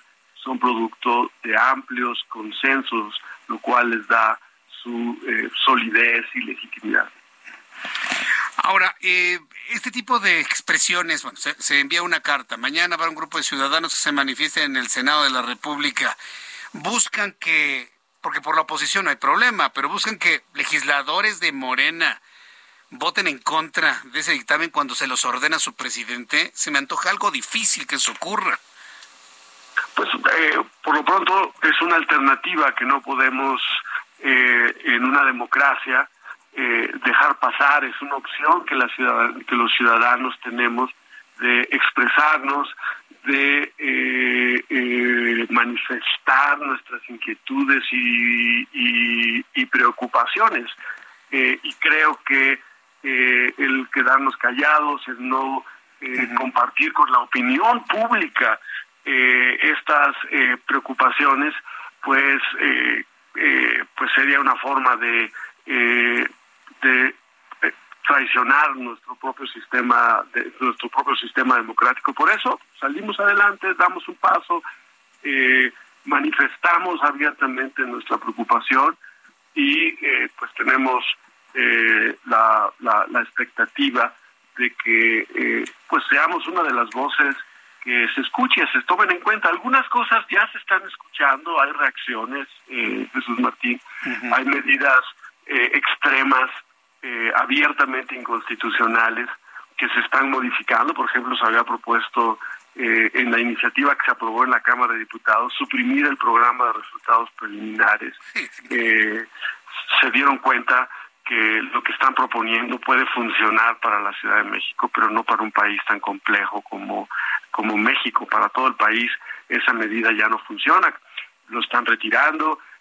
La cláusula de la vida eterna que mencionaste en su momento eh, también lo están retirando. Creemos que hay otras cosas más, como eh, por ejemplo eh, eh, desaparecer áreas del INE y mandar a la gente y deshacerse de la experiencia y el profesionalismo de cientos, si no es que miles de, servidores públicos del servicio profesional electoral, eh, me parece que va, nos parece que puede afectar la capacidad de operación del INE y creo que es un momento de reflexionar si ese cambio es, es necesario. Nosotros lo seguiremos haciendo, eh, esta iniciativa pues aún tiene que pasar por el Pleno del Senado, luego tiene que regresar a la Cámara de Diputados y finalmente también están la Sala Superior del Tribunal Electoral eh, y eh, la Suprema Corte de Justicia, que por la vía de la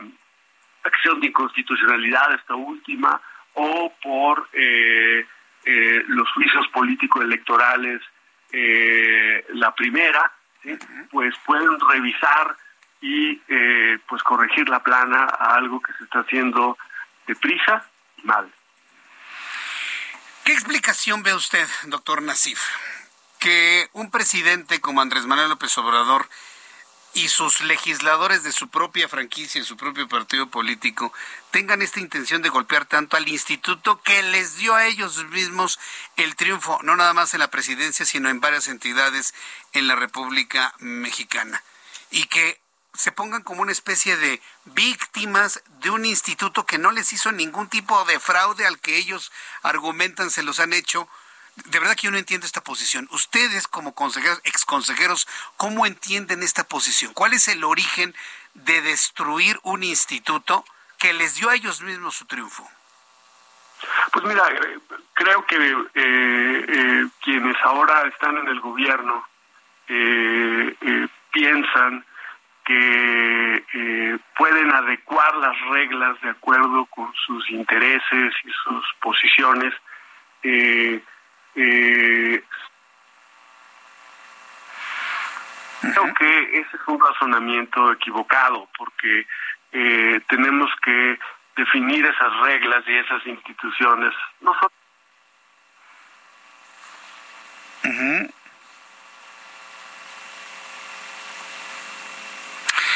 Se nos fue, ¿verdad? Bueno, eh, tuvimos ahí un, una interrupción en la entrevista con el doctor Nasif. ¿sí? Eh, ahí, lo tenemos.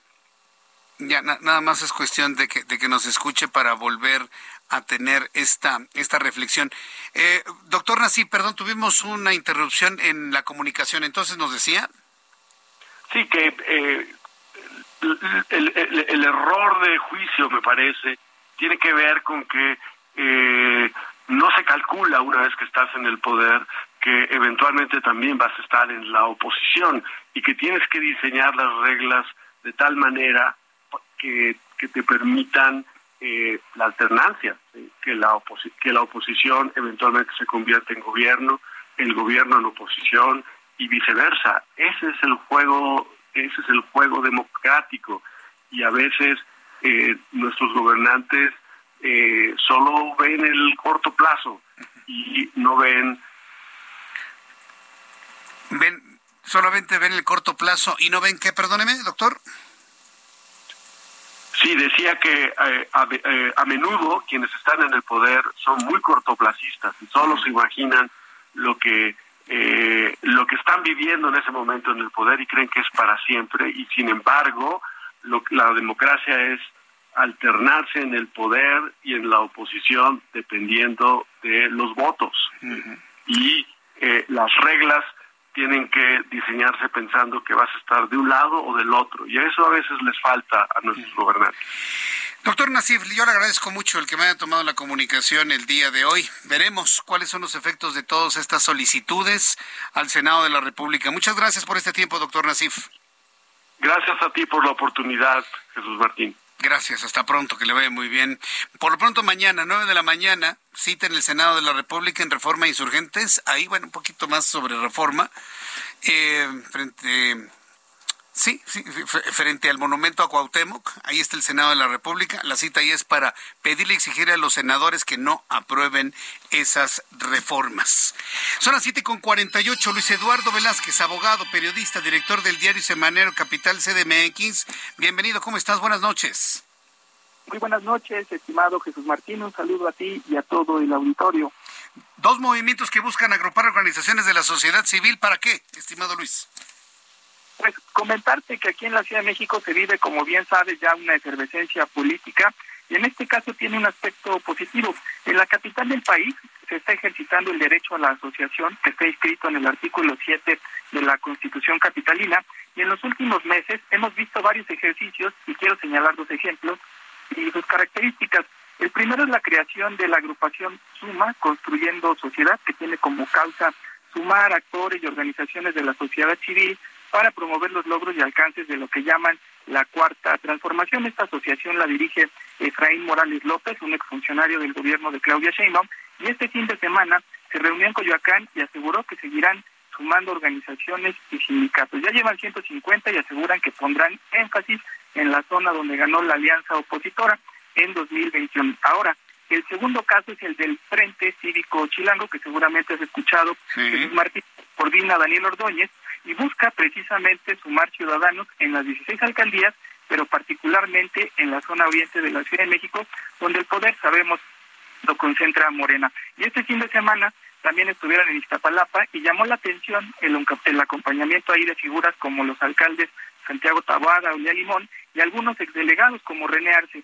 Y bueno, es así que tenemos en la Ciudad de México dos organizaciones sociales que veremos si se conforman en agrupaciones políticas locales, incluso eventualmente en partidos políticos locales, algo que nunca se ha logrado. Por, lo, por el momento vale la pena observar que estos movimientos políticos ayudan a comprender este proceso político que se vive y también que la ciudadanía sepa que puede participar activamente en la política, algo que tienen en común ambos proyectos, pues es que buscan empujar a los partidos políticos a que se abran a las causas ciudadanas, que creo que de esa forma se coadyuva al desarrollo de la vida democrática en la Ciudad de México, Jesús Martín. Luis Eduardo Velázquez, abogado, periodista, muchas gracias por este análisis en este lunes aquí en el Heraldo Radio. Nos escuchamos el miércoles. Gracias. Gracias a ti, un abrazo. Que te vea muy bien, hasta luego. Bueno, sí, o sea, suena muy bien, ¿no? Todo el asunto de, ah, no, todos tenemos consagrado nuestro derecho a participar en política y tener un partido político más morralla, más partidos chiquitos. Veremos finalmente si esto funciona. Estamos llegando a la época de las posadas, señoras y señores. Ya, ya, ya tenemos posadas en la puerta. Entonces, ¿cuántas posadas tiene usted? ¿Cuánto ha comido este día? Viene la Navidad, viene la Nochebuena, viene el recalentado, viene la Nochevieja, el Año Nuevo, luego la Rosca de Reyes. Va a subir de peso y muchos atribuyen al subir de peso al hipotiroidismo, a un funcionamiento disminuido de la tiroides. Tengo en la línea telefónica al doctor Mario Aquiles, con su cédula profesional 2582389, médico cirujano y especialista en medicina familiar. Estimado doctor Aquiles, bienvenido, ¿cómo está? Muchas gracias, Jesús Martín. Pues aquí, impresionado, es correcto lo que dices. Sí, todos pensamos, ay, es que mi, mi tiroides me funciona lento, por eso estoy gordo. A ver, platíquenos sobre eso, doctor. Pues mira, hay que cuidar también la tragoides. la tragoides, más tragoides, porque esa es la que más enferma. Pero la tiroides es la directora de la orquesta en el metabolismo. Y sí, efectivamente, comer de más eh, genera que la tiroides se enferme o por lo menos que disfuncione. Y entonces nos va a hacer acumular peso, nos va a estresar muchísimo, nos va a condicionar muchas enfermedades. Entonces, sí es verdad que entonces un funcionamiento disminuido de la tiroides está asociado con un incremento en la grasa corporal. Por supuesto que sí, porque el metabolismo se alenta y entonces hay un proceso que se disminuye en cuanto al consumo de la energía. El cuerpo solo puede acumular energía en forma de grasa. Y entonces ese es el gran problema. Cuando tenemos energía que, que producimos por exceso de alimentos, vienen los problemas. Y entonces, fíjate, es una cosa bien importante. Ataca a siete mujeres por cada hombre. Y entonces la mujer empieza a sentirse mal, triste, con aumento de peso, piensa que es la edad, se le cae el pelo, se siente muy angustiada, las uñas se le debilitan, su rostro empieza a cambiar, y entonces en ese momento no sabe todavía qué es lo que pasa, hasta que alguien por ahí se le ocurre a ver una prueba de tiroides y sale mal de la tiroides. Pero hay algo muy importante, no necesariamente tenemos que salir mal en un laboratorio. Podemos tener hipotiroidismo subclínico, y esto quiere decir que la tiroides está disfuncionando, pero no nos evidencia con un laboratorio. Es decir, en las pruebas del laboratorio el médico dice, no, pues, está bien su tiroides, pero en realidad empieza a disfuncionar. ¿En qué momento debemos atender la tiroides y cómo hacerlo, doctor? Bueno, de hecho, siempre tenemos que tener en, en, mente que la tiroides puede disfuncionar en cualquier etapa de la vida. Por eso es importante cuidar la alimentación. Si nos damos cuenta que estamos aumentando de peso, no tenemos energía, hay una fatiga, no hay buen sueño, hay estreñimiento, entonces es momento de investigar qué está pasando. Y para eso está Naturalin, para ayudarles a resolver esa situación. Número telefónico, doctor Aquiles, porque el público nos pregunta que a dónde se pueden comunicar para ello. Por supuesto que sí. Tenemos el 5585-374342.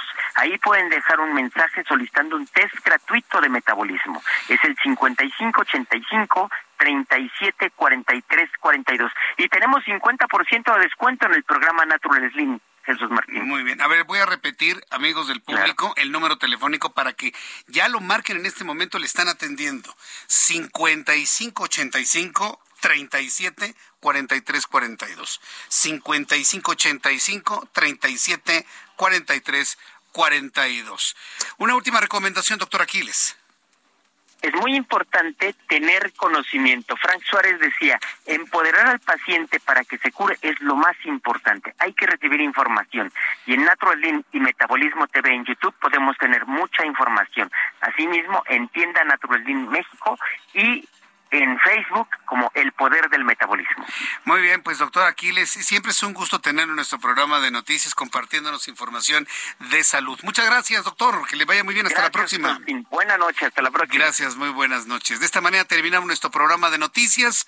Gracias por acompañarnos el día de hoy. Mañana, 2 de la tarde, canal 8.1 de tu televisión, 6 de la tarde, Heraldo Radio. Gracias, hasta mañana. Esto fue Heraldo Noticias de la tarde con Jesús Martín Mendoza.